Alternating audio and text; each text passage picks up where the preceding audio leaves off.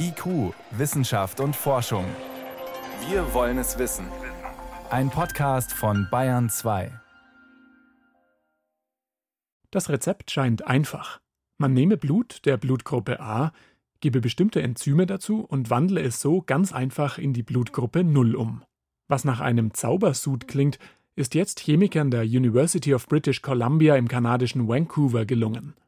Die roten Blutkörperchen der Gruppe A tragen Zuckermoleküle auf der Oberfläche und können beim falschen Empfänger zu lebensgefährlichen Verklumpungen führen, die der Blutgruppe 0 nicht. Jetzt waren die Forscher rund um den deutschen Peter Rahfeld auf der Suche nach Enzymen, die das Zuckermolekül auf den roten Blutkörperchen der Gruppe A abknabbern. Das Spannende ist, dass quasi die Antwort darin in uns liegt, dass die Darmbakterien, wir müssen denen einen Anreiz geben, dass die quasi im Darm bleiben und verweilen und deswegen haben wir dort Proteine, die Zuckerstrukturen zeigen und an denen knabbern die Bakterien quasi und nehmen sich Energie von denen. Und manche dieser Zuckerstrukturen sind ähnlich oder gleich zu diesem Blutantigen, also zu A oder B. Und da war die Idee, dass Bakterien, die in dem Darm leben, schon die Enzyme haben, das zu spalten. Mit einem genetischen Massenscreening konnte Peter Rahfeld aus hunderten Darmbakterienarten eine passende Spezies herausfischen, Flavonifractor plautii.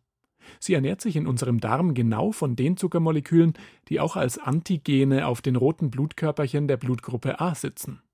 Zum Abknabbern verwenden die Bakterien zwei Enzyme. Ein Vorteil, sagt Peter Rahfeld, der die Enzyme im nächsten Schritt isoliert und zu Blutproben dazugegeben hat. Das erste Enzym modifiziert den Zucker quasi und macht ihn dafür viel, viel attraktiver für das zweite Enzym, sodass die Kombination der beiden Reaktionen einfach viel, viel schneller ist als der Einzelschritt. Schon lange haben Forscher versucht, mit Bakterienenzymen Blutgruppen umzuwandeln, aber bisher haben sie dazu immer große Mengen gebraucht und die Umwandlung war meist recht behäbig. Mit der neuen Methode konnten Peter Rahfeld und sein Team zeigen, dass schon kleine Mengen an Enzymen ausreichen, um eine ganze Blutkonserve in die Blutgruppe 0 umzuwandeln. Gerade für diese Blutgruppe ist der Bedarf besonders groß. Es ist sozusagen die Allzweckwaffe bei der Bluttransfusion, weil den roten Blutkörperchen die Zuckermoleküle auf der Oberfläche fehlen. Bei den anderen Blutgruppen, also A, B und AB, sind sie vorhanden. Und sie führen dazu, dass das Blut lebensgefährlich verklumpt, etwa wenn man Blutgruppe A und B vermischt. Im Notfall, also wenn keine Zeit bleibt, die Blutgruppe der Patienten zu testen, verabreichen Ärzte wie Martin Hildebrand vom Münchner Klinikum rechts der Isar deshalb Konserven mit der Blutgruppe 0. Wir haben immer wieder Engpässe. Denken Sie an die Sommerflaute, wenn die Spender natürlich auch mal Ferien machen wollen und dann nicht zur Spende zur Verfügung stehen.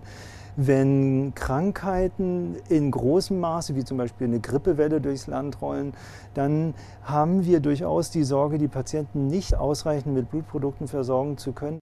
Deshalb hofft auch Martin Hildebrand, der nicht an der Studie beteiligt war, auf die Umwandlungstechnik.